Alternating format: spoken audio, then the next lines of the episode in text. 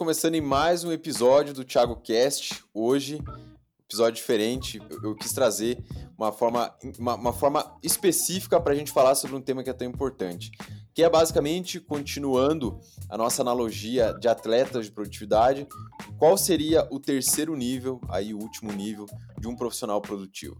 Então, eu reuni três pontos que eu convidei meu amigo Rafa Rufo para debater junto comigo aqui nesse episódio. Então, hoje vai ser um episódio duplo. E por que eu quis fazer isso? Porque basicamente se trata bastante de experiências e ao mesmo tempo que se trata de experiência, se trata de uma necessidade de estudo muito grande. E eu sabendo um pouco do background do Rufo aí, é, eu sei que ele é um cara que é super interessado, ultra interessado nesse assunto, e mais do que isso, ele faz disso a profissão dele. Então, vou dar aí um momento para o Rafa se apresentar. Rufo, por favor, quem é Rafa Rufo? Prazerzão, Thiago. Obrigado aí pelo convite. Sempre imensurável a satisfação de bater um papo contigo e mais ainda nesse seu podcast, que eu sou um, um ouvinte assíduo, né, por assim dizer, um dos seus fãs número um aí, então inenarrável esse momento. Muito obrigado. Bom, Rafa Rufo. Rafa Rufo hoje é um treinador de inteligência emocional. Eu trabalho hoje com mentorias de alta performance.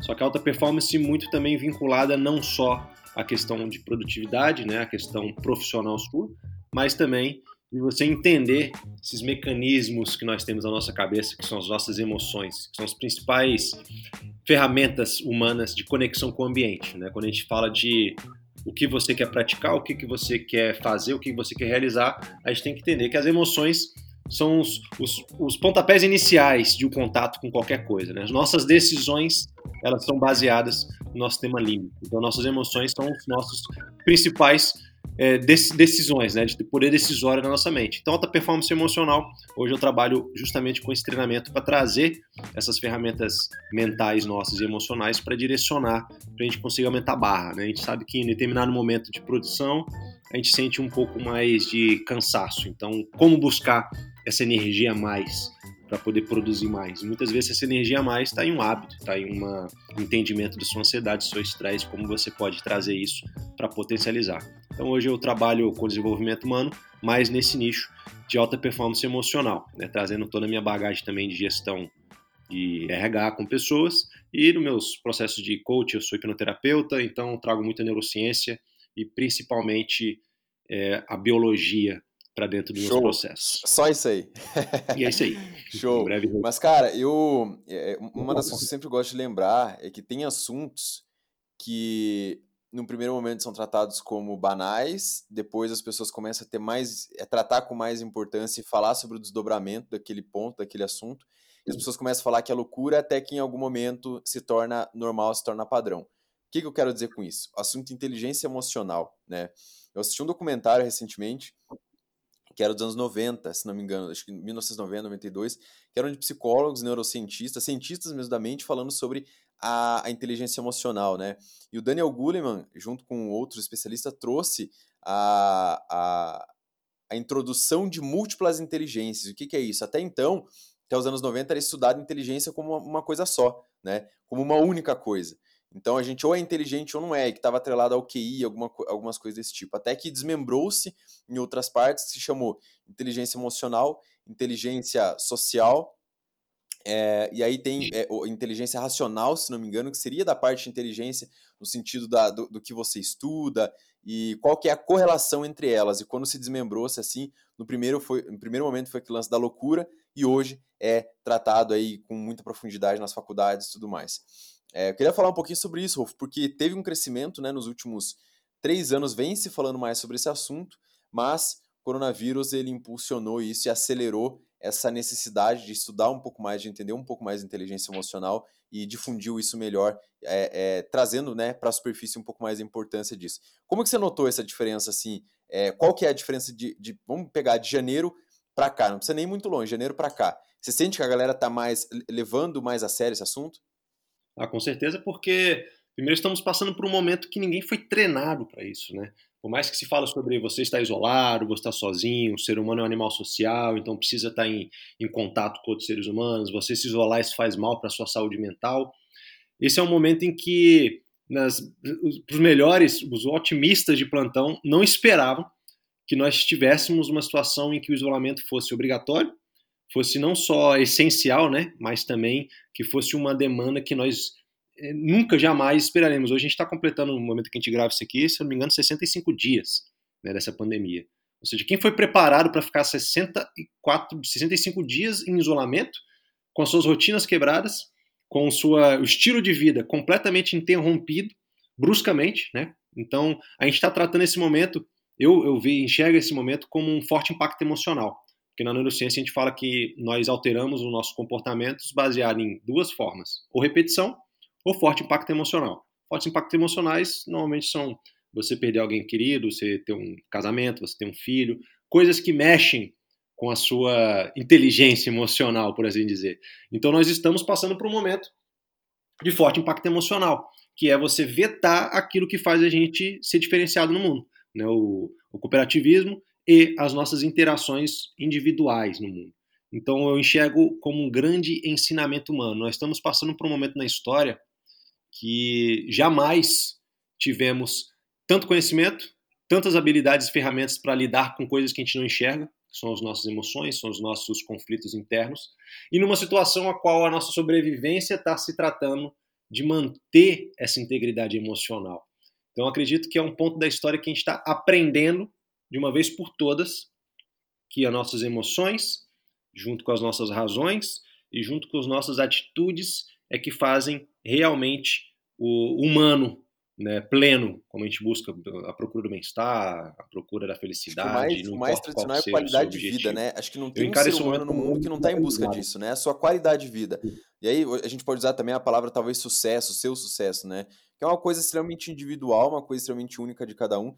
Mas acho que, cara, o que me chamou mais atenção disso aí que você estava falando, seguindo a linha do raciocínio, é que as pessoas tinham lá os seus dese desejos profissionais, estavam na sua carreira, de repente subindo na carreira, estava se estabilizando financeiramente e automaticamente, de repente, estava com uma, um, o seu estado emocional mais é, equalizado, né? Porque o cara está bem financeiramente, ele está bem na profissão, as chances são que emocionalmente ele deve estar tá ok também. Claro que não é uma regra, mas se tá o, o profissional ele tem uma grande influência, né, na sua capacidade de estar tá emocionalmente bem, tanto o financeiro também. Você está trabalhando bem, mas está ganhando pouco, automaticamente suas emoções não vão estar tá muito bem, por exemplo, né?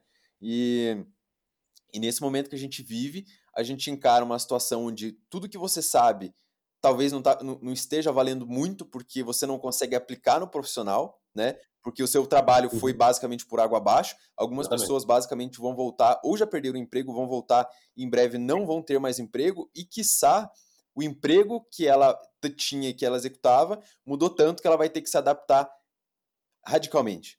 E eu vi uma frase esses dias é que assim, Profissionais e empresas nascem para morrer. Não tem outro caminho. É brutal, é cruel, mas profissionais uhum. e empresas uhum. nascem para morrer. A questão é que o coronavírus acelerou aqueles que já estavam indo para o buraco. Exatamente, acelerou o processo natural de crescer, nascer, é, cres... nascer, crescer e morrer. Né? Tanto do jeito que tem muitas pessoas morrendo, na verdade, mais ideias e empresas morrendo do que propriamente, né, sem, sem querer usar o, o tirinhas com coisa séria, do que pessoas morrendo mas ao mesmo tempo também nasce novas oportunidades, né? E é uma, um grande lance é, desse momento de impacto emocional é a autopercepção obrigatória que todos nós estamos tendo que fazer.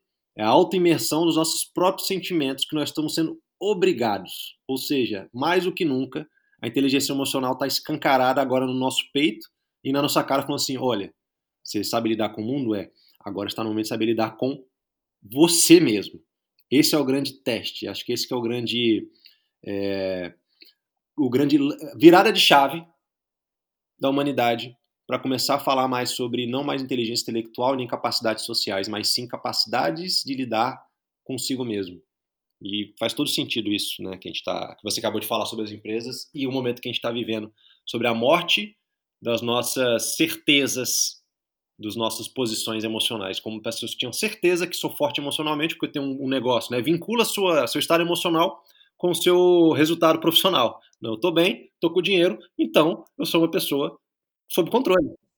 Tá tudo certo. Mas agora eu perdi o emprego, perdi minha empresa, perdi meu projeto e o dinheiro Mas, não tá cara, vindo. já para engatar nesse ponto aí que você falou, que é o primeiro pilar, e aí a gente só resgatando um pouquinho do primeiro, do começo do episódio, que o grande objetivo desse episódio é falar sobre o último nível que eu encaro, assim, que eu vejo dessa forma, que são os três elementos principais que formam um produtivo, uma, uma pessoa produtiva de alta performance, digamos assim.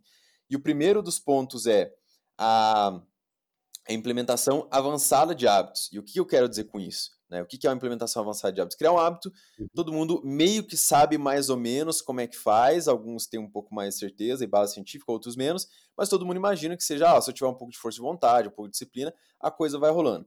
Implementação avançada de hábitos, o que, que seria isso? Né?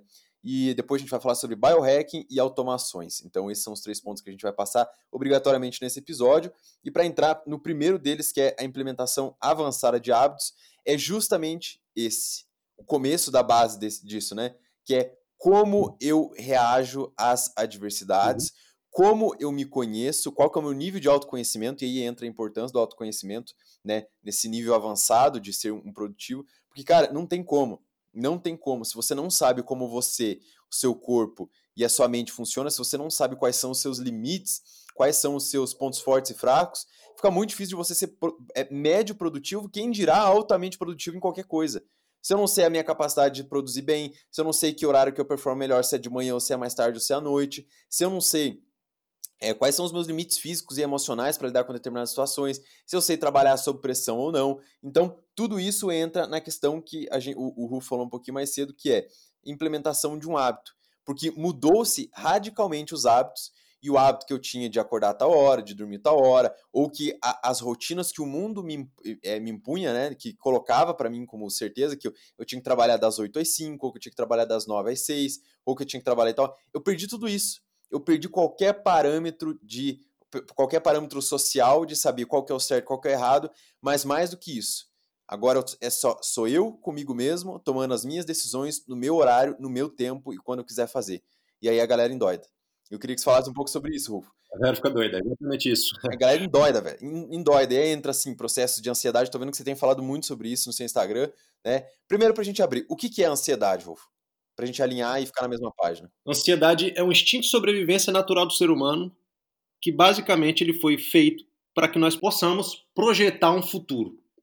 Para que projetar o futuro? Saber o que, que nós vamos ter que deixar pronto para quando esse futuro chegar, quais são os perigos que nós vamos ter que enfrentar quando esse perigo chegar, para que a gente não seja pego de surpresa. Porque o que fez a gente sair das cavernas foi perder o elemento de surpresa de ser um tomar um bote de um predador, né? A gente conseguiu planejar é, sair na savana sem ser comida. Então, a ansiedade é meio que uma adaptação evolutiva do ser humano para conseguir prever um futuro. Prever um futuro, tanto positivo como negativo. O que acontece é, quando a gente projeta um futuro positivo, a gente se motiva, que é aquele friozinho no estômago, né? É aquela que se quer fazer de toda forma, seu combustível. Então, quer dizer, a ansiedade, inicialmente, ela, o grande, o grande objetivo da ansiedade é te estimular a sair do ponto A para o ponto B. Porque você tendo um projeto futuro, que algo vai acontecer, você vai estimular, pô, você vai ter que fazer suas atividades. Só que também tem um lado contrário da ansiedade, que é você sempre prever um futuro angustiante um perigo iminente. Que aí a ansiedade que todo mundo vê como mal é esse lado da ansiedade que a gente pode chamar de preocupação, né? Se preocupar antes daquilo que realmente é um problema lá na frente. E esse excesso de ansiedade te causa pensamentos angustiantes de um futuro que ainda vai acontecer e aí faz com que você tenha um poder de decisão completamente prejudicado. Porque se você está se preparando para se proteger de um, de um perigo, de não ser vítima, você não pensa em como agir, você pensa em como reagir. E ficar na reação, cara, a gente sabe, né? Mas para quem é produtivo, só esperar vir a demanda para você encarar ela, vai gastar sua energia, vai te deixar estressado, e aí, meu, você não consegue ter resultado em nenhuma área da sua vida. Então, a ansiedade. Dá, dá pra gente chamar, então, a ansiedade, assim, de uma. Claro que não dá para resumir a isso, mas acho que um dos pontos de identificação seria você entrar num loop de pessimismo, muitas das vezes, né? Porque, como o Rufo falou, a ansiedade muitas vezes ela pode ser muito positiva, de, de te movimentar, mas também, no caso, pode ser o lado contrário, que é o que a gente mais, é, infelizmente, mais vê, que é a ansiedade fazendo com que as pessoas fiquem estagnadas. E por que, que o cara fica estagnado? E aí eu entro, volto um pouco da, da implementação avançada de hábito, que o que é um hábito? É aquilo que você quer é, colocar na sua vida de forma permanente, ou pelo menos por um período médio, digamos assim, e, e, você quer executar aquilo todos os dias com uma certa frequência e consistência. Academia, produzir conteúdo, uh, todo dia é, fazer tantas ligações para um cliente, pode ser resumido a um hábito. Sabendo disso, a gente se nutrir o tempo todo com preocupações, como o Rafa disse, né? Preocupações, eu me preocupar com coisas que ainda não aconteceram, que muito provavelmente não vão acontecer, não, pelo menos não daquela forma, né? Quase nunca é. A preocupação que você tem. Quase nunca para não falar nunca, né? É, é exatamente, porque é, é meio que o questão, é, o lance de prever futuro, né? Exatamente. Nem quando você senta bem emocionalmente para planejar, o plano não sai certo. Imagina quando você está se nutrindo com notícia, quando você está se nutrindo com é, pessoas, quando você está se nutrindo com coisas negativas ao seu redor e mais do que isso, é, usando a tua oficina mental, a tua imaginação para piorar o cenário. Então, além de você se nutrir, você pega esse nutriente que já é ruim e você ainda torna ele pior ainda, através da sua mente, através dessa preocupação. E claro que não é fácil mudar esse processo, porque se fosse fácil todo mundo faria, não era o problema gigante do tamanho que é. Mas é, eu acho interessante que uma das formas mais poderosas de você implementar um, um, um hábito rapidamente é mudando o teu ambiente. É o primeiro ponto.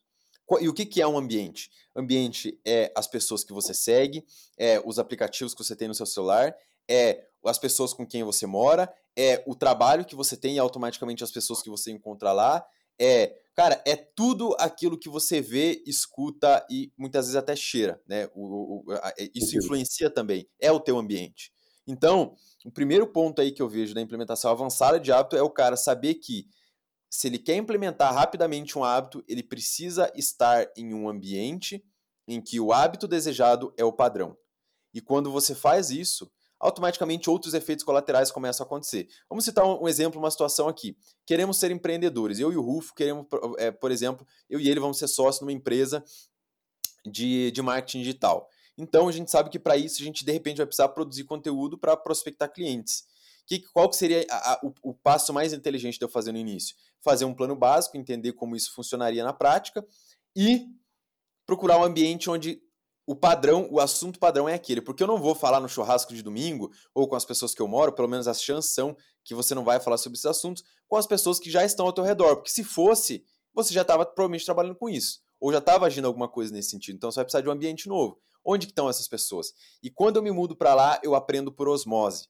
Eu aprendo automaticamente, eu me influencio positivamente automaticamente. Mas o ponto é que muito poucas pessoas param para prestar atenção que o grupo do WhatsApp que você está, o grupo do Telegram, isso tudo vai fazer com que você seja a média dessas pessoas.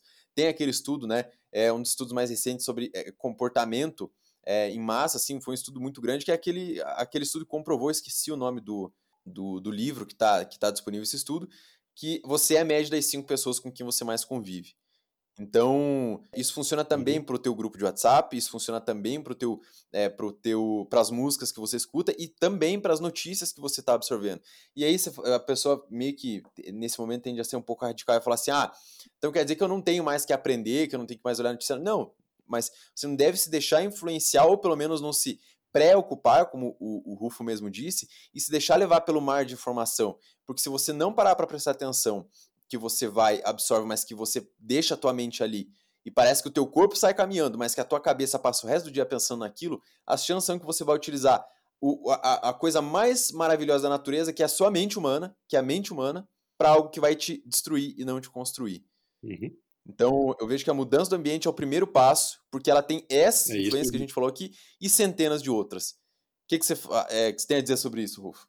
É perfeita a colocação e eu vou complementar com a questão da ansiedade. Para que eu possa prever um futuro, eu preciso usar alguns dados para que esse futuro ele consiga ficar um pouco mais plausível. E eu uso os dados do meu ambiente para saber. Ou seja, se alguém que eu conheço já praticou uma, um certo hábito e teve um resultado X, opa, esse hábito pode ser que me traga o mesmo resultado X. Então eu crio uma ansiedade baseada num resultado de alguém que eu convivo, ou de alguém que eu escuto, ou de alguém que eu vejo. Porque o seu ambiente, ele é tudo que você vê, ouve e sente, né? Que são os nossos três sentidos. Só que quando você tem contato físico com as pessoas, você estimula os três ao mesmo tempo.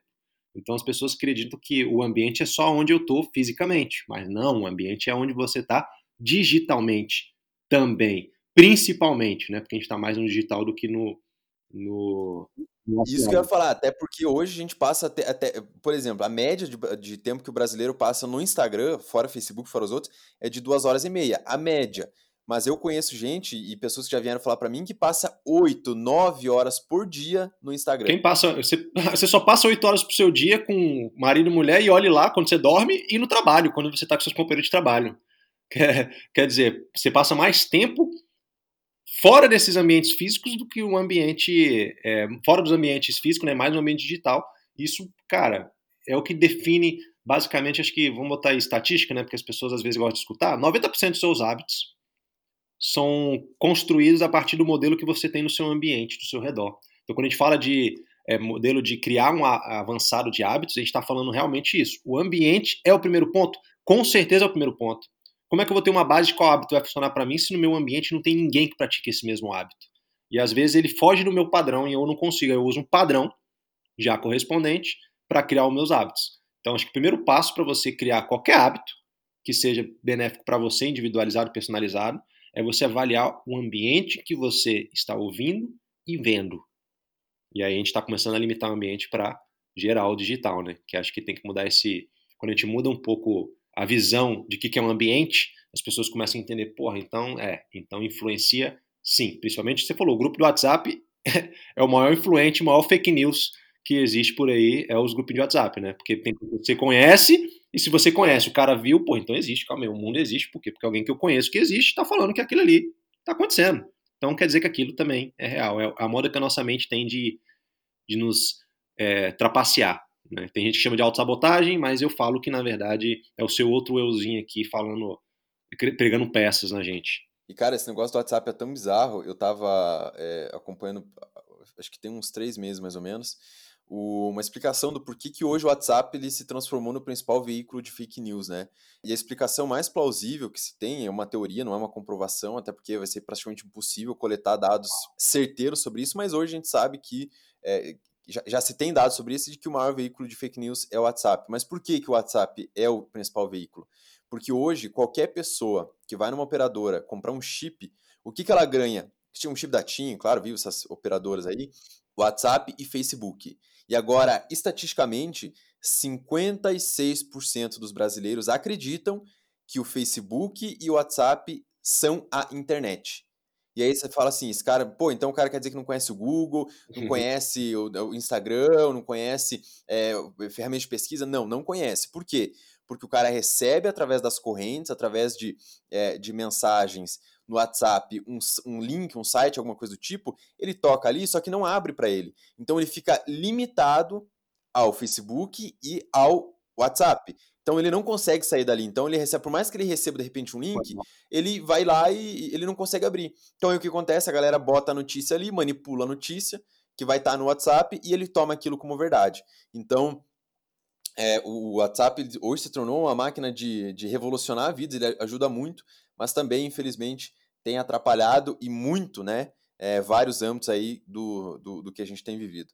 Mas, Rufo, para a gente fechar essa questão do, da implementação avançada de hábitos, Hoje, uma das coisas que eu mais tenho eh, fortalecido para mim mesmo, que eu aprendi no, no, no, livro do James Clear, eu já vim estudando um pouco sobre isso, que tem no livro do Poder do Hábito também um pouco dessa, desse conteúdo, que inclusive quem quiser ler esses livros são ótimas leituras, recomendadíssimas relacionadas a hábitos. Hábitos Atômicos, do James Clear, é o nome do autor, e também O Poder do Hábito, do Charles Duhigg. São livros incríveis e já deixo aí a recomendação mas que é a, a, os três níveis da mudança da implementação de hábito, né? Que é identidade, processos e metas. O que, que, seria isso? Vou dar um panorama geral, a gente já deu aula específica sobre isso, mas vou falar que identidade são suas crenças, sua visão de mundo e principalmente quem você acredita ser, como você se enxerga, como você enxerga a situação. Segundo ponto, processos. Como você vai fazer para que esse hábito seja implementado, ou seja, como você vai fazer que isso funcione de fato na sua vida. E o último são as metas, né?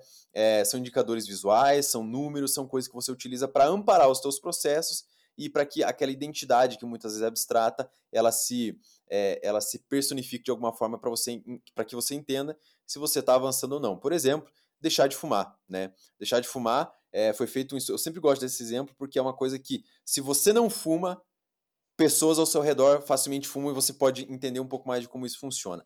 Foi feita um, uma dinâmica, né, um estudo, através de uma dinâmica, e pegaram um grupo de pessoas que estavam de, querendo deixar de fumar e dividiram esse grupo em, du, em duas partes. A primeira parte sempre era indicado, né, sugerido que sempre que alguém oferecesse um cigarro para ela, ela dissesse o seguinte: Olha, não, obrigado, eu não fumo. E aí, na outra metade do grupo, outros 50%, foi sugerido que ele dissesse: Olha, eu estou deixando de fumar. E aí eles avaliaram né, as pessoas no meio desse processo. Seis meses depois, eles fizeram um levantamento para saber quantos de cada grupo tinham de fato deixado de fumar. E, em média, do grupo A, que no caso já tinha incorporado a identidade, ou seja, o primeiro passo foi não fumo mais, por mais que eu parei ontem, mas a partir de hoje já tenho uma nova identidade, não fumo mais. E o meu processo é falar no caso que eu não fumo mais. Eu fortaleço através dos meus hábitos, através das minhas atitudes, na verdade, né, que eu não fumo mais. Então, qual que foi o resultado? Média de 46% de recuperação a mais do que comparando com o grupo B, que dizia que estava deixando de fumar. Então, olha como. É, e, e, e, fumar, eu acredito que seja um dos hábitos mais difíceis de parar. Porque às vezes o cara passa 30, 40, 50 anos fumando e, de, e tem um momento que ele decide parar. Então, se um hábito super difícil isso acontece, outros hábitos como meditação, é, como tanto para hábitos que você quer implementar, quanto hábitos que você quer tirar da sua vida, né? E, e funciona para os dois, você incorporar essa nova identidade e através dos processos você fortalecer ela. Sabendo disso, Hoje, uma das coisas que eu mais tenho estudado é esse processo. E você, que trabalha com treinamento há muito tempo, é, como que você encara isso e quais são outros exemplos né, de como as pessoas podem aplicar isso na vida delas? O exemplo do, do, do cigarro, você fez o, o, perfeito, por quê? Porque é um hábito emocional.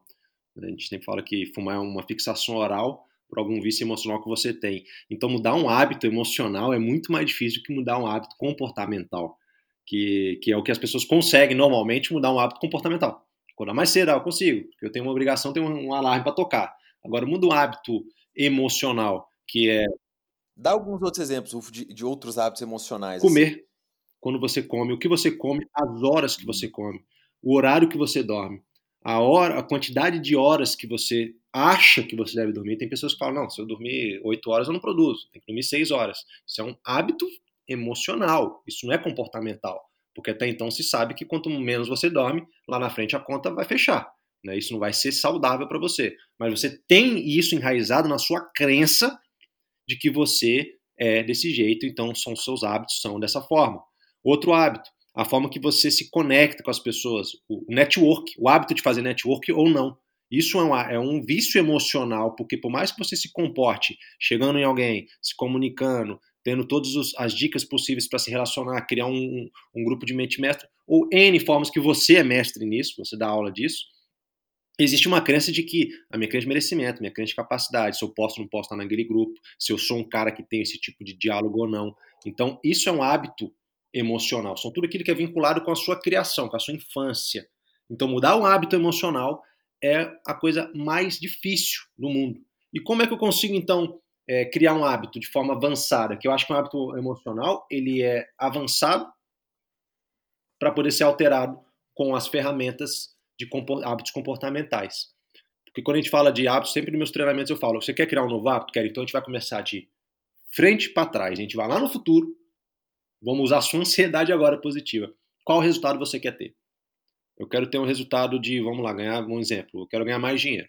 Tá, você quer ganhar mais dinheiro. Para você ganhar mais dinheiro, você precisa de quê? eu preciso de ter mais venda. Tá? Para vender mais, você precisa de quê? Eu preciso de ter mais argumento de venda. Ok, para ter mais argumento de venda, o que, que você precisa ter? Porra, preciso estudar mais. Porra, como é que você estuda? Porra, lendo. Então, então, qual hábito vai te trazer mais dinheiro? Poxa, a leitura vai ser um hábito que vai me trazer dinheiro. Porra. E aí entra também a questão do, do autoconhecimento, Totalmente. né? Porque nesse momento, se você olhar e falar assim, ah, então, então eu vou implementar a leitura, mas, porra, o cara ele é péssimo em ler nesse momento, mas ele é muito, muito, muito bom e absorve muito bem, por exemplo, assistir um vídeo. Então, para esse cara vai ser muito mais eficaz ele, ele de fato assistir o vídeo. Ah, é, é, quer dizer que o cara não pode ler?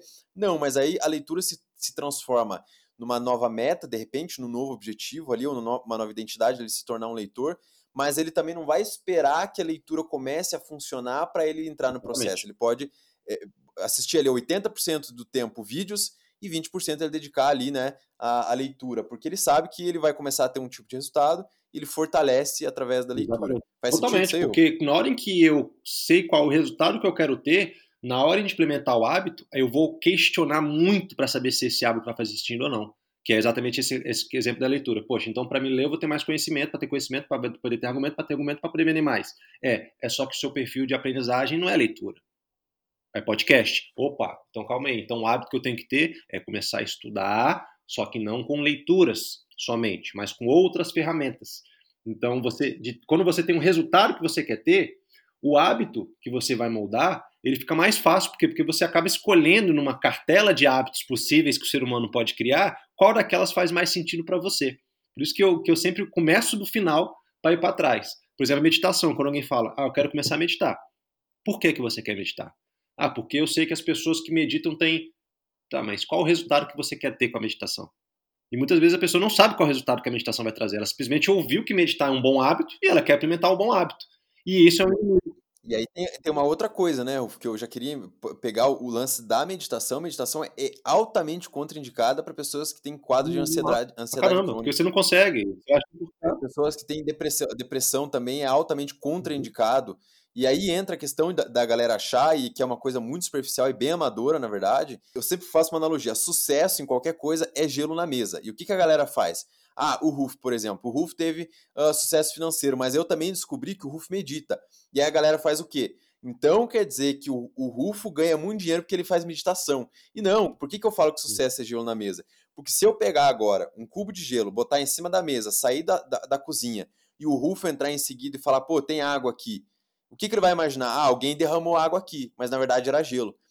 Só que a gente não tem essa, é, é, a gente não tem esse acompanhamento, né? Essa visão. Então é uhum. é muito superficial. Eu sempre gosto de alertar as pessoas para tomar esse cuidado. Sucesso em qualquer prática, qualquer qualquer prática não, qualquer resultado é gelo na mesa. Então toma muito cuidado que você fazer essas conclusões meio, meio superficiais, tipo assim, ah, o Thiago Negro é um cara que acorda às 5 da manhã e por isso só por isso ele é um cara financeiramente bem sucedido. Não, peraí, vamos ver, vamos ver isso aqui. E aí se descobre que o cara é bem sucedido em alguma área, ou porque, por exemplo, ele ele teve um golpe de sorte na loteria, por exemplo, não é o caso do Thiago Negro, né? Mas ele teve um golpe de sorte, teve... E aí o cara, na hora de subir no palco, ele fala: Não, eu tenho sucesso por causa disso, disso, daquilo. Ou ele pode mentir, ou ele pode realmente ter uma visão de como ele chegou naquele sucesso. Mas quase nunca quase nunca. A gente pegando aí trabalho do Napoleon Hill, por exemplo, eh, pegando trabalho de pessoas que estudam o sucesso a fundo, eles falam isso o tempo todo. Você nunca deve fazer uma conclusão superficial uhum. do porquê que a pessoa chegou naquele sucesso. Porque quando você vai analisar um pouco mais a história da pessoa, do indivíduo, você uhum. percebe que na verdade ele teve sucesso por conta de um monte de outras práticas e incluindo golpes de sorte, que muito provavelmente você não vai ter ou não vai ter os mesmos. Como diz o, o, o ditado no futebol, né? Goleiro bom também conta com a sorte. A trave tá ali para ajudar ele.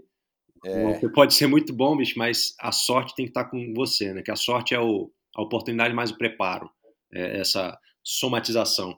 E é muito legal você ter entrado, e só para completar a questão da meditação, porque na hora que a pessoa fala, cara, então o que é um hábito avançado? Um hábito avançado é simplesmente um hábito que vai te trazer o resultado que você quer, e não um hábito que uma outra pessoa que tem sucesso tem.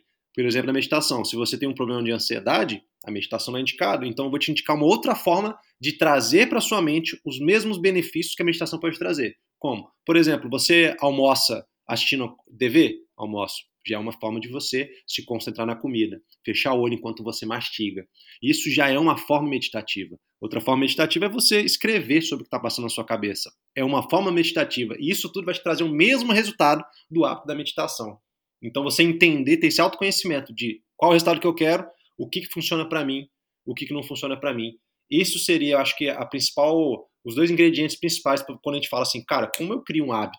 Que forma mais avançada de criar um hábito? É exatamente entender aonde você quer chegar e quem você é. Porque não adianta você seguir as fórmulas exatas. E o que está acontecendo para a gente linkar, né, que a gente começou a falar sobre isolamento e perder rotina, é que as pessoas tinham hábitos base daquele ambiente do mundo que era que elas viviam, e agora, como elas estão em casa, elas não têm a mínima ideia de como criar um hábito para um resultado pessoal dela, porque ela perdeu a referência que ela tinha lá de fora. Show, cara, muito bom. Agora eu vou dar um, um ultra bônus aqui, que é, é, acho que é um dos elementos mais avançados e mais difíceis de colocar em prática, mas que é importante você se manter presente para isso, que é assim, a gente estava falando do ambiente mais cedo, da influência do ambiente, né? E que se você consegue encontrar um ambiente onde ele seja o ideal para você, mas aí, e aí avançando um pouco mais, se você tiver algo incomum com esse ambiente já de cara, as chances são que você vai ter muito mais sucesso. Por quê? Vamos pegar um exemplo aqui. Vamos imaginar que você quer ser mais saudável, tá? Você quer ser um, uma pessoa muito mais, ou mais forte, ou que não tenha tanta é, gordura acumulada, você quer ter mais disposição e tudo mais. E você encontra, você é um cara nerd, você gosta de Star Wars, você gosta muito de videogame, você gasta por mês dois mil reais em bonecos colecionáveis, e aí você encontra um grupo de pessoas que gosta de academia, que é nerd. Olha, olha o nível assim da, da, da, do prazer que vai ser você ir para academia e falar sobre esses assuntos com a galera lá e treinar ao mesmo tempo. Então, esse é um nível avançadíssimo e que é difícil de colocar em prática, porque nem sempre o, o ambiente desejado vai ser o ambiente onde você vai ter coisas já, já pré-estabelecidas, né, em comum com essas pessoas, mas se você conseguir encontrar e conseguir olhar com carinho na hora de escolher um ambiente como esse, vai que é sucesso. E para a gente fechar essa questão de, de hábito, eu queria entrar no segundo ponto, Rufo, biohacking. Biohacking é uma, uma, uma, parada um pouco mais conhecida no meio de nutrição e também, talvez até um pouco mais de biologia, mas queria saber de você se hoje você utiliza artifícios aí de biohacking no seu cotidiano e se sim, quais são. E, e antes disso, queria que você explicasse o que é biohacking.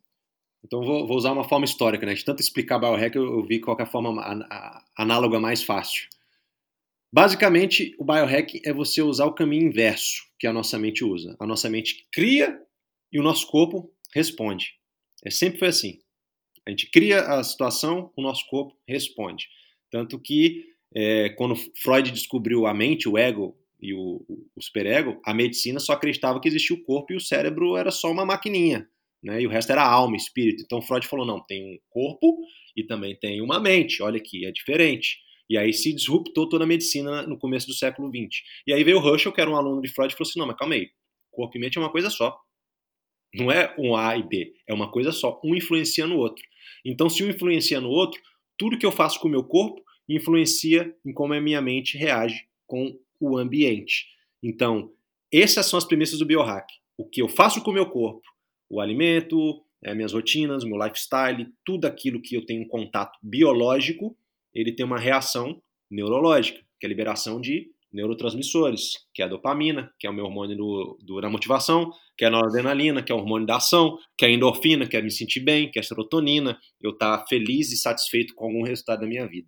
Então o biohack pega exatamente essa premissa de o que eu faço com o meu corpo, com as minha, a minha própria biologia, a minha própria fisiologia, para que eu tenha melhores resultados mentais, como maior foco, como maior disponibilidade, é, disposição física para manter a minha produtividade em alta, porque a gente sabe que isso gasta energia física. Ficar sentado, por mais que você trabalhe digitalmente, ficar sentado, bicho, só, só acaba com sua energia é, e aumenta o seu poder de resiliência e sua disciplina, que vai aumentar seu poder decisório, sua velocidade de raciocínio e vai te trazer os resultados que você quer. Então, o biohack é mais ou menos isso: você usar a sua biologia a favor de melhores condições mentais, como foco, produtividade e tudo isso que a gente gosta né, de trazer.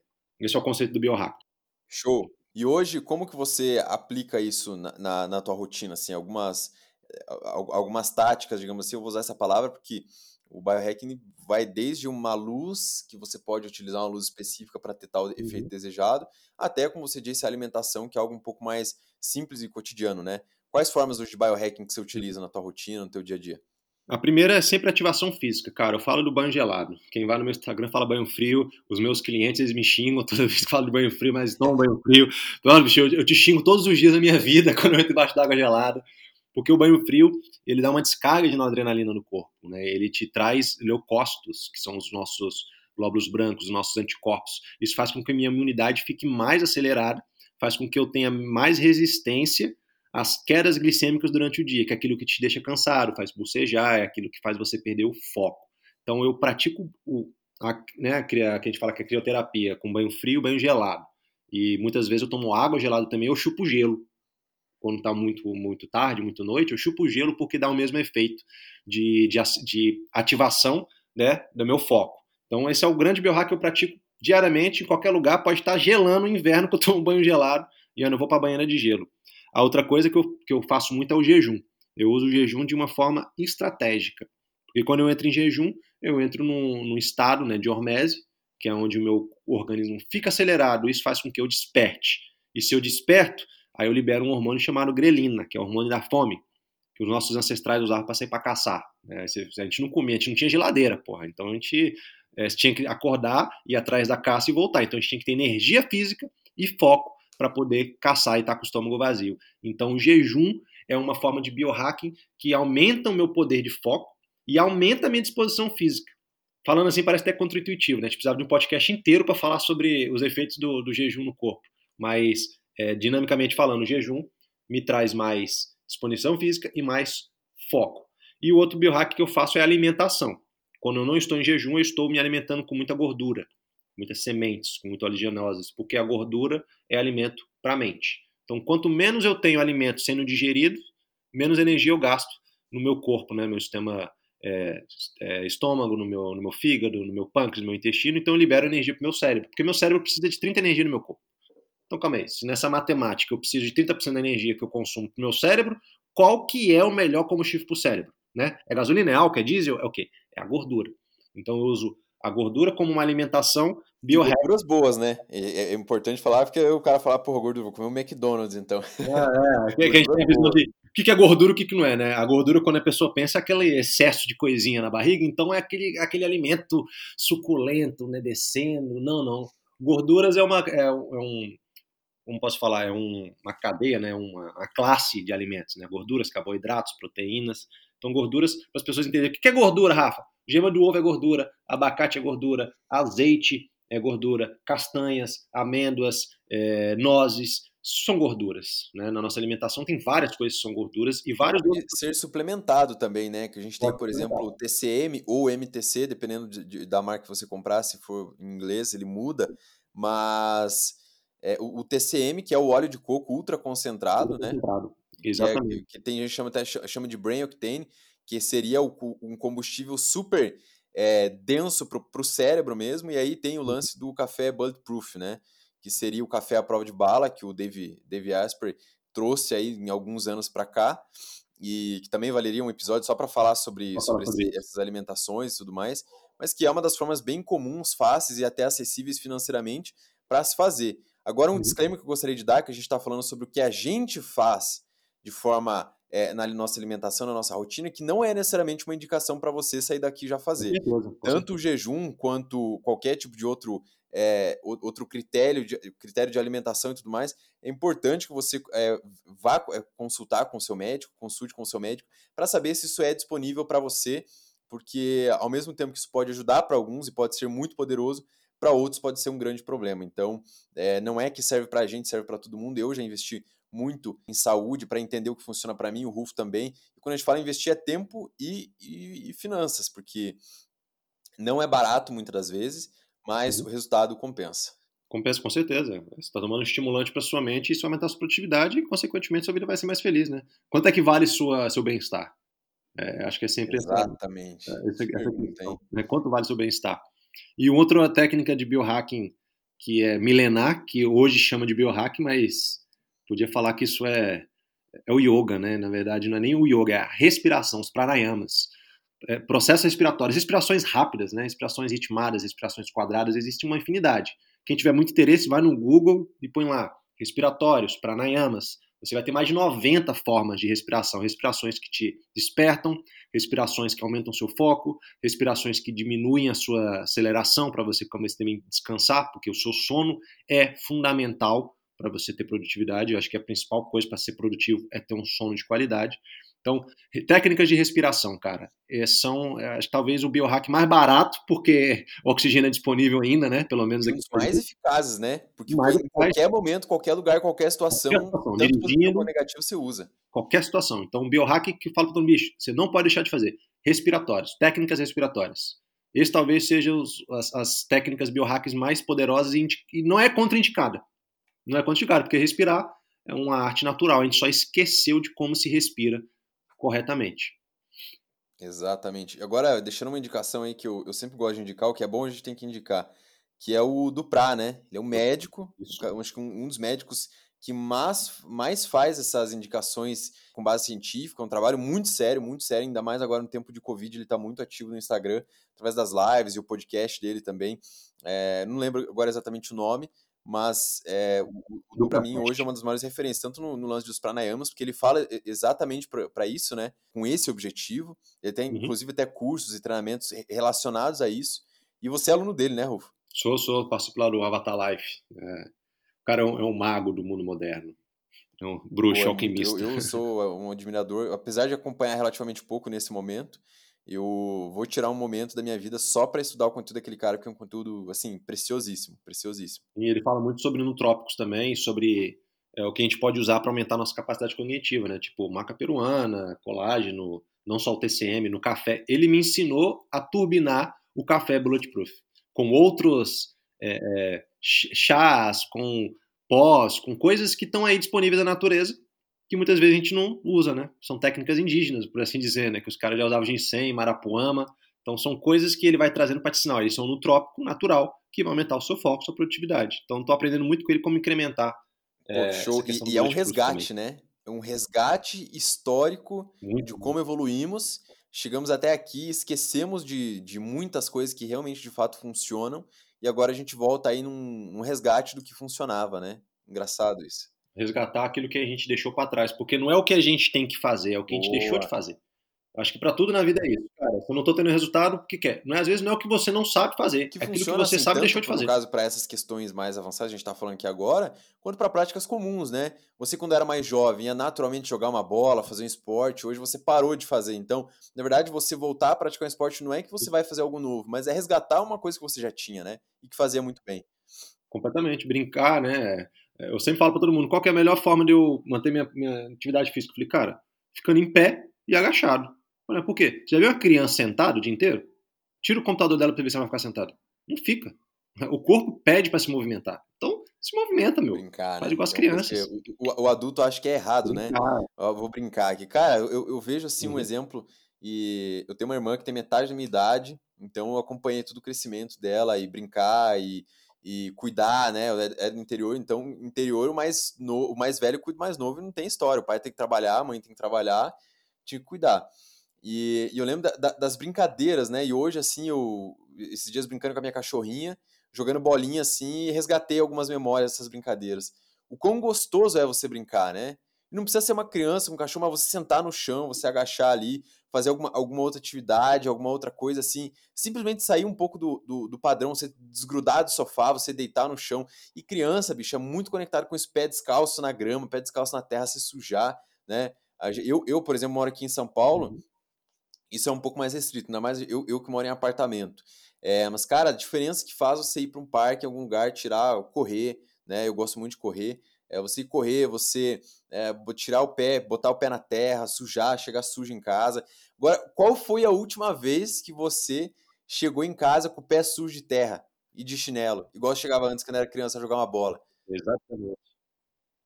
Qual foi a última vez que você teve que esfregar o seu é, é pé no banho? Exatamente. Isso é indício de que a coisa está errada, cara. você não esfrega o pé no banho, está errado. Velho. Os banheiros não tem mais esponja. Você não tem esponja no banho, cara? Você não tá vivendo contato com a terra. Não é possível. Não é cara, possível. faz toda a diferença, né? A gente fazendo esses resgates aí. Quem faz um trabalho muito interessante sobre isso também é o Murilo Gun. Mas, cara, ó, pra gente fechar sobre isso aí, é, sobre esse assunto aí do profissional, do produtivo avançado, digamos assim, que a gente poderia passar facilmente algumas horas, dezenas de horas a mais aqui falando sobre esse assunto, e já faço convite pro Rufo voltar aí é, pra gente falar sobre outros assuntos no futuro, porque que é, é papo infinito.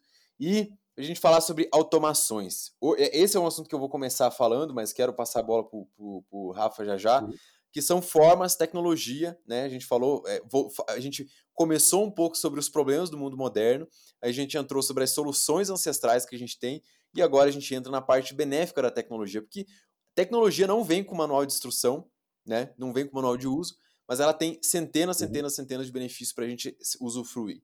Então hoje eu vou falar sobre algumas das ferramentas que eu uso para automatizar coisas que eu preciso fazer para me tornar mais produtivo.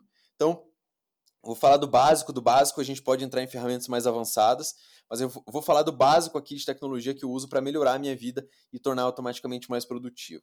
Tem um aplicativo que eu gosto muito, que é um, um dos que eu uso no começo do meu dia, que é o Insight Timer, que é de meditação. O Rufo é um grande fã dele, eu sempre vejo ele postar também lá no Instagram dele. É, inclusive, a gente vai deixar a indicação do, do Instagram do Rufo, ele posta uma tonelada de conteúdo bom, conteúdo de alta qualidade lá. Vou deixar aqui na descrição do episódio a, a, como você encontra ele. Mas um aplicativo que eu uso bastante, que é o Insight Timer, para metrificar a minha meditação, para eu saber como tem sido. É, formas de meditar é diferente, né? Você entra no Insight Timer, tem aqui meditação para ansiedade, para dormir, para estresse, é, para trabalho, para relacionamento, que são mentalizações ou são algumas outras práticas respiratórias onde você pode incluir na tua rotina é uma forma de meditar e é um, é um aplicativo muito bacana que eu uso. Outro aplicativo que eu gosto bastante também, que é o Forest. O Forest é um aplicativo que ele bloqueia todas as notificações do seu celular por um tempo que você determine. Então, por exemplo, é, a gente tem muito impulso automático né, de usar o celular. Então, o Forest ele serve justamente para isso. Às vezes eu deixo o celular ali do lado, não tenho a condição de pôr numa gaveta ou levar para outro lugar, mas eu quero 20 minutos de leitura e não quero ser interrompido. O Forest, ele bloqueia o meu celular, inclusive ligações, para que naqueles 20 minutos eu tenha um momento de interrupção zero. Automaticamente eu tenho muito mais profundidade, muito mais concentração, muito mais qualidade no tempo que eu vou passar ali. O Forest é um aplicativo que eu indico bastante, e além do que, o Forest tem uma, uma iniciativa de reflorestamento no mundo real. Então, quando você compra uma conta premium no, no Forest, que, que custa, se não me engano, 18 reais, e você nunca mais paga nada, é 18 reais para o resto da vida, você está ajudando a plantar mais árvores no mundo. Acho muito legal isso. Uh, uso o Way of Life também para. Usava mais, hoje uso menos, que é para metrificar os hábitos que eu, é, que eu tenho que fazer. E você pode colocar alguns alarmes nele também. Um alarme mais suave, digamos assim, ele dá um toque para você, uma notificação. E você pode dar um check positivo ou negativo se você fez ou não. E no final ele te dá algumas métricas, né? No final da semana, do mês ou do ano. Você pode resgatar ali no Way of Life quanto você foi é, eficaz em determinados hábitos aí nesse ano. Uh, esses são os três aplicativos que eu mais uso no meu dia a dia comum, mas tem um que é o campeão, que é o Todoist, que é o aplicativo de lista de tarefas que eu conecto ele uma integração no calendário do Google, em que esses são os dois únicos aplicativos que eu deixo a notificação ligada, que é o Todoist e o calendário do Google. Então, sempre que eu preciso, que eu tenho alguma atividade que eu sei que é importante, ele vai me notificar. Agora, um detalhe importante: todos os aplicativos do meu celular ficam com notificação desligada tem mais de um ano e meio, mais de um ano, um ano e meio mais ou menos e até hoje eu não senti falta. Ah, mas e se mandaram um negócio importante? Cara, se for importante, as pessoas te ligam, acredite. Ainda existe ligação, ah, não é só telemarketing, as pessoas ainda usam ligação para se comunicar, e se realmente for, for importante, as pessoas vão te ligar. Acredita e confia. Você não precisa nem confiar em mim muito, não. Deixa dois dias para você ver se vai sentir falta. Geralmente não sente. E claro, avisa as pessoas mais importantes que está com notificação desligada e que qualquer coisa dá um toque ali no WhatsApp, dá um toque no, no, na ligação, que você vai ver a mensagem e pronto. Mas o grande objetivo da tecnologia é que você use ela a seu favor e não que você seja usada por ela. Hoje a gente tem um grande problema das pessoas permitirem que a tecnologia interrompa ela quando a tecnologia decidir. Notificações do celular, do navegador, do tablet, qualquer lugar. É, Apple Watch, para quem usa, dá para desativar também, gerenciar as notificações ali. Se você não ficar ligado nisso, como eu falei, tecnologia não vem com manual de uso. Se você não impor, não se impor, automaticamente você vai ser levado pela, pela correnteza, digamos assim. Esses são os principais que eu uso hoje. E aí, uma coisa que eu gostaria de lembrar que eu uso outras ferramentas avançadas para gestão de projetos, automações dentro de projetos, que em breve a gente vai falar muito sobre isso, que eu estou vendo que tem muitos empreendedores digitais que são muito carentes de, do uso da tecnologia para crescer o negócio e eu vou trazer com uma tonelada de conteúdo de altíssima qualidade que eu tenho feito e, e claro, é gerado muito resultado financeiro nas empresas que eu aplico isso, tanto na minha quanto no Avec Elisar, que é um projeto que ultimamente a gente tem conseguido alavancar resultados sem precisar necessariamente aumentar o time, o, o time né? contratar a empresa. Então eu vou trazer mais assuntos sobre isso. Só para fechar, Rufo, com você, quais são as automações, digamos assim, que você utiliza aí de tecnologia para melhorar a sua produtividade? Cara, eu utilizo basicamente esse que você falou, Todoist, para mim, eu, eu, tenho no meu celular uma, uma, um conjunto, uma pastinha de aplicativos úteis, mas tem dois que ficam na minha área de trabalho, que na verdade minha área de trabalho só fica com esses dois. Um é o Todoist, que quando eu descobri isso em 2017, virou meu, meu melhor amigo, né? Me acompanha, porque tanto no desktop como no celular, e o Evernote.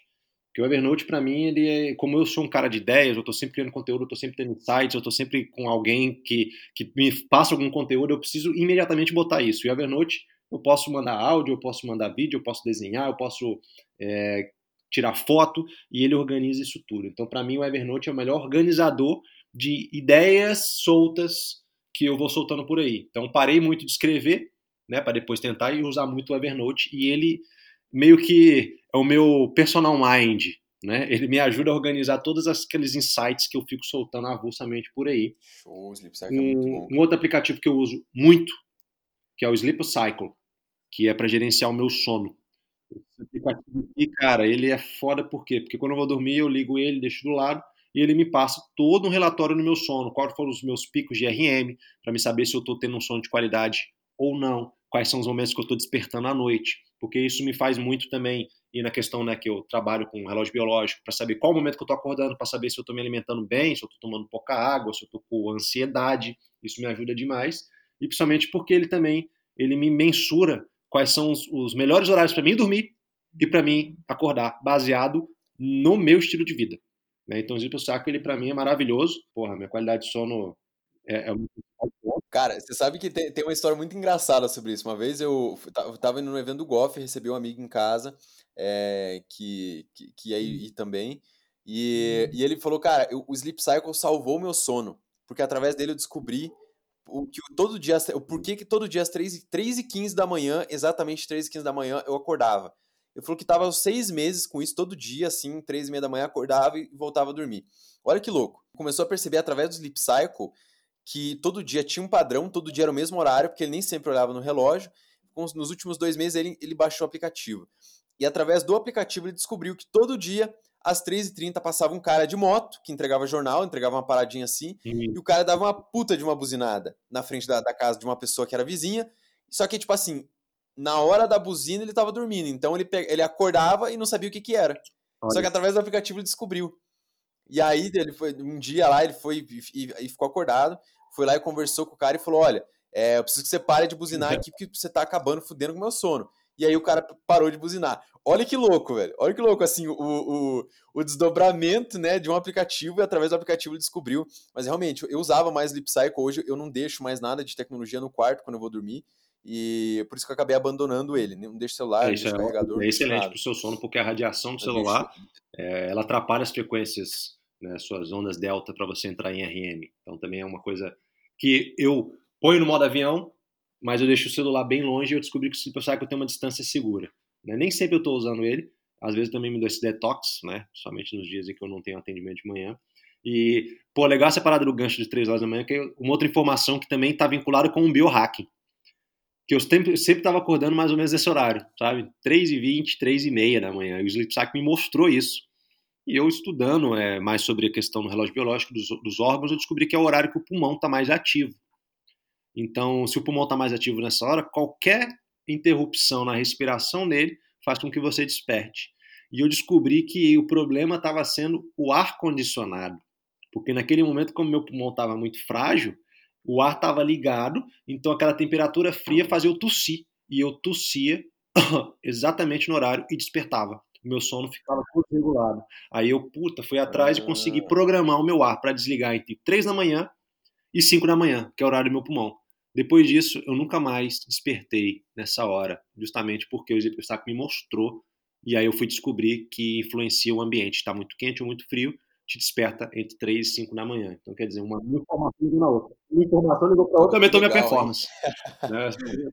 Doido, doido, doido. E um aplicativo Pô, que, que, eu, que, eu, sugiro, eu até passo meus atendimentos, que eu não uso mais ele, porque hoje eu tenho outra forma de, de mencionar meus hábitos, é o Fabulous né, que ele gerencia hábitos novos, rituais matinais que você quiser criar, rituais noturnos, ele te, dá um alerta, ele também gamifica você, então ele te ajuda a te gerenciar, ele gerencia uma, uma elaboração de um novo hábito. Então, assim, como está falando de, de é, também implementar hábitos de forma avançada, ter um aplicativo que te gerencie, te acompanhe, é uma forma de você potencializar a elaboração de um hábito. E o Fabulous é um aplicativo, assim, fora de série e bem completo também. Show, muito bom. Eu, eu, usei, eu tentei usar o Fabulous uma época, ele é incrível, mas como já vinha num sistema de um pouco, uhum. É, era um pouco mais rudimentar, não era tão tecnológico quanto o Fabulous, mas que funcionava muito melhor para mim.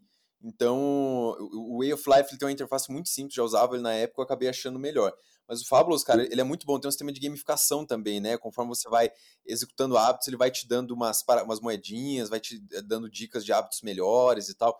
Eu, eu acho o trabalho dos caras que fundaram ele, que fazem toda a gestão, incrível. Acho muito bacana. Rufo, pra gente finalizar, como que a galera te encontra? Bom, estou hoje mais presente no Instagram, né? Arroba Rafa Rufo. No LinkedIn também, Rafael Rufo, Rafael com PH, Rufo com dois Fs. E no Facebook também, Rafael Rufo.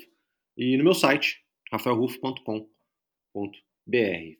Ali estão minhas informações, o cara vai ter conteúdo de um lado, vai ter conexão no outro e vai ter material no outro. Então não tem como errar. E pra, agora, para a gente finalizar mesmo, é, o teu trabalho hoje está muito pautado na inteligência emocional, você tem tocado muito nesse assunto. Qual seria a tua melhor forma de superar emocionalmente esse momento que as pessoas estão vivendo e que para alguns mais do que outros tem sido muito difícil? Eu sempre falo que nesse momento o grande objetivo é sobreviver. Cara, a gente está no momento que você tem que sobreviver. Não adianta, você não vai superar nenhum tipo de emoção constante, como ansiedade estresse. Não, não adianta você lutar contra isso, porque existe um ambiente externo que te impossibilita de realmente aplicar todas as ferramentas possíveis para que você passe por essa, essa demanda. Então, acho que o grande lance é você, nesse grande nesse momento, conversar com o que está te afligindo. Conversa com sua ansiedade. Conversa com ela. Como é que eu converso com ela? Escreve, fala sobre ela. Põe num diário, sobre seu estresse. Conversa com outra pessoa mas eu tô sozinho. Faz uma ligação, mas não faz uma ligação não, faz uma videoconferência com a sua mãe, que seja, sabe? Todo mundo tem WhatsApp hoje, né? Só clicar ali no, no videozinho, sabe? É criar durante o seu dia pequenas atividades prazerosas, uma rotina, por exemplo, matinal, e atividades essas que te mantenham com um pouquinho que seja de serotonina e dopamina, que são hormônios. Nesse momento a gente tem que, eu, eu, falo, eu falei ontem, hoje de manhã com, com o meu atendimento, falei, cara, nesse momento você tem que ser um alquimista, é um químico. Você vai mexer na química do seu corpo para não manter explosivo é, toda essa fórmula que está acontecendo com a gente. Então, se você puder criar um, um hábito num dia, uma rotina só prazerosa que seja, uma, cara, provavelmente você deve ter várias coisas que te dão prazer, mas uma que você pode fazer dentro de casa, potencializa ela, foca nela, porque ela vai manter você sobre, sobrevivendo durante esse período que nós estamos de pandemia. E depois que isso acabar, cara, aí você vai criar uma nova rotina, você vai se adaptar aos, aos novos parâmetros que o, o, mundo vai te dar, que a economia vai te dar, e naturalmente a gente vai se adaptando e voltando né, ao nosso estado mental normal. Então o recado é não lute contra, conviva nesse momento com você mesmo, né? Porque no final das contas Ansiedade, estresse, tristeza é você com você, não tem outra pessoa envolvida. Até porque esse momento, eu acredito que para poucos é um momento de investir em produtividade. Muito, muito para poucos. Muito para poucos. É para poucos. poucos. E, eu, e, e, eu trabalhando com isso, eu vejo assim, às vezes a pessoa, poxa, é, é se, se, colocando peso de um caminhão nas costas para ser produtivo, eu falo, cara, primeiro, vamos, vamos voltar da base.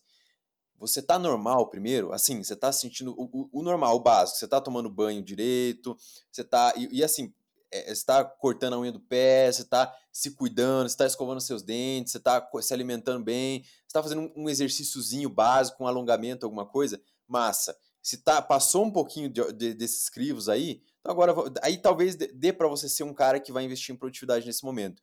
Mas produtividade agora tem sido para poucos. E para quem que para quem que é nesse momento? é para quem já vinha no histórico muito, talvez muito difícil e superando a, a, as coisas. Não diria que para quem estava é, no momento de muita facilidade, é, esse é o momento de quem estava numa facilidade continuar vivendo a facilidade de ser produtivo.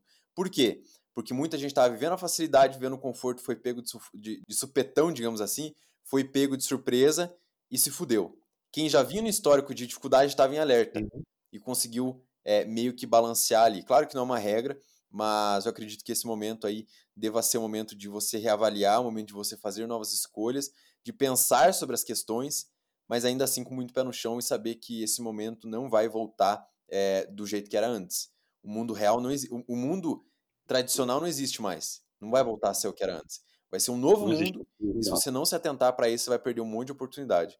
Então, se você não está produzindo muito agora, é, faz o básico e vai avançando aos poucos. Se você está conseguindo produzir, parabéns, que você está num grupo muito pequeno. Muito pequeno mesmo, mesmo, mesmo, mesmo. É o tal do 1%. E não se cobrar, se né? Cobrar. Exatamente isso, não se cobrar. Não, é, não é o momento para isso.